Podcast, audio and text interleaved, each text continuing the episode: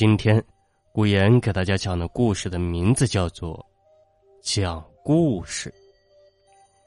长夜漫漫，一群驴友坐在篝火前，此起彼伏的哼唱那些动听的歌曲，唱到兴奋处呀，为首的一大叔抬手示意大伙安静。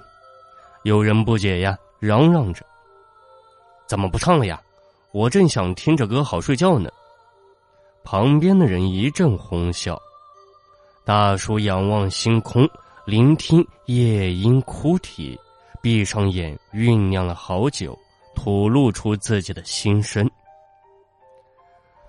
唉，如此良辰，我们来讲鬼故事吧。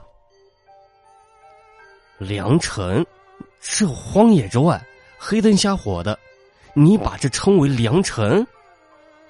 小胖子咬着那词，很不服气。有什么，大哥？最恶心的是，你还让我们讲鬼故事。虽然我们都是男的，但是难免有些……飞机头一脸的不安。大叔摸了摸头，憨厚的笑了。不好意思呀，我只是触景生情嘛，提个建议，要不我们还是唱歌吧。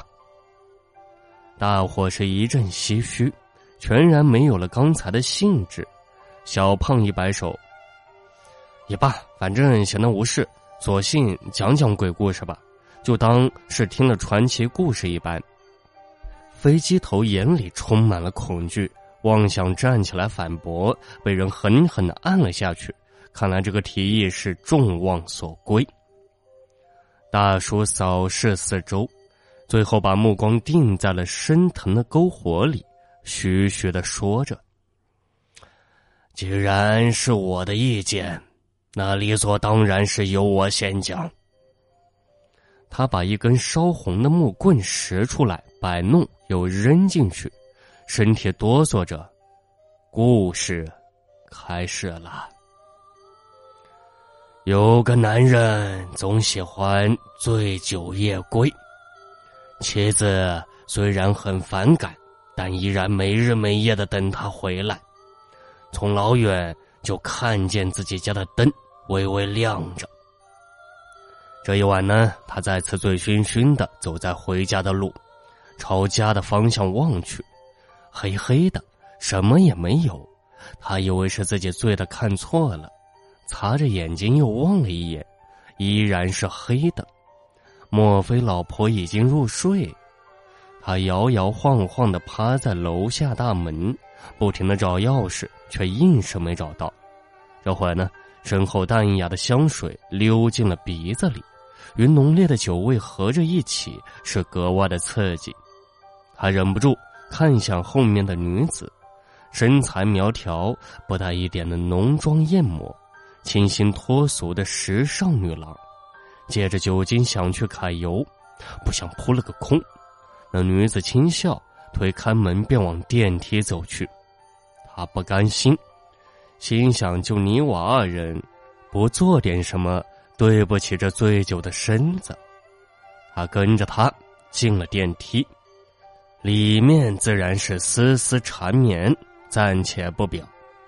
随后电梯悄然停在了四楼，这可把他吓坏了，因为四楼从一开始就关闭了，物业人员忌讳四，不愿意在四楼设置楼层，干脆封起来。可是现在偏偏停在了四楼，更令人不解的是，电梯门竟然开了。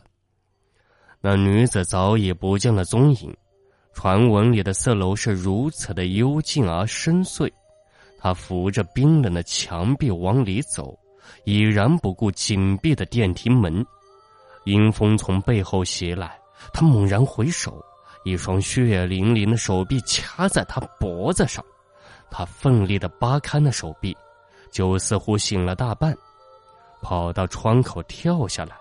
醒来时已是第二天早上了，人没在医院，周围的环境甚是熟悉，妻子好像正在做早餐，他吃力的爬起来，路过镜子前，发现身下空空的，什么也没有，而所谓的妻子正踏着沉重的脚步，轻笑着走了过来。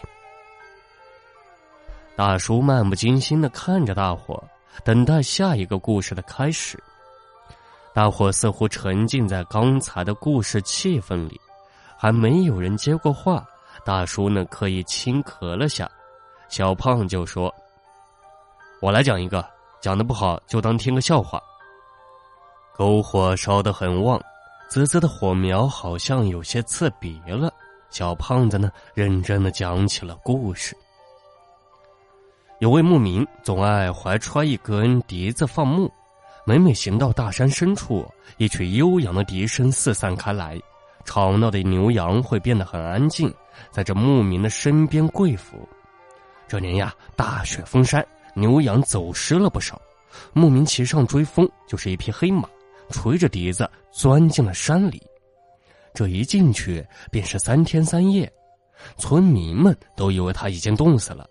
等到暖阳悄然爬出的时候，人们牵着牧羊犬去找尸体，仔细搜查，最后在一个山洞发现了走丢的牛羊。令人奇怪的是，别说尸体未曾看见，就连他的追风也不曾瞧见了。一行人正打算赶着牛羊回去。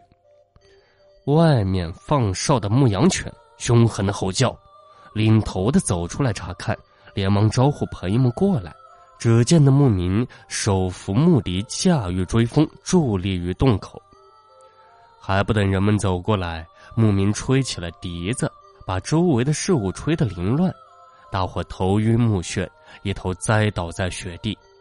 那些牛羊脱掉了伪装，张开了血盆大口。美美的品尝着丰盛的宴餐，牧民跳下马，拍着马的鬃毛，将笛子收拾好，拉着缰绳，朝着下一个目的地前进。大叔皱起了眉头，好像很不满意。小胖子嬉皮笑脸的望着大伙，似乎在等一句中肯的评述。大叔嘴角动了动。想说什么，被一个眼镜兄抢了先。这就结束了呀？没意思呀！再讲一个啦！小胖子急得直摆手。他突然正色的说：“咦，飞机呢？飞机头的确很大一会儿没出声了。按理说呢，围坐在篝火前，有什么动作，大伙都能看见。”然而大家面面相觑，似乎第一次听说有这么个人一样。大叔忍不住打断大伙的疑虑：“可能是吓得尿裤子，却方便了。”大伙听着点点头，都愿意接受这种可能。毕竟在这种环境下听鬼故事是个错误的选择。小胖子招呼大伙，希望他们能开口讲一个。却招来各种的推脱不理。正在这时呀，人群里有个声音说：“我来讲吧，我要讲的是牧民的故事。”借着火光，隐约看到他拿出一根笛子，魔音缭绕，天昏地暗。大叔醒来的时候，自己正躺在床上。有些肉香从厨房里扑鼻而来，他猛然想起自己的处境未免过于突兀，下意识摸着自己的身体，还好，都在呢。只是厨房里跳出来一个拖着大砍刀的无头怪物，一步一步的逼近自己。好了。本期的夜晚莫开门节目播讲完了，感谢您的收听。这个故事，你听懂了吗？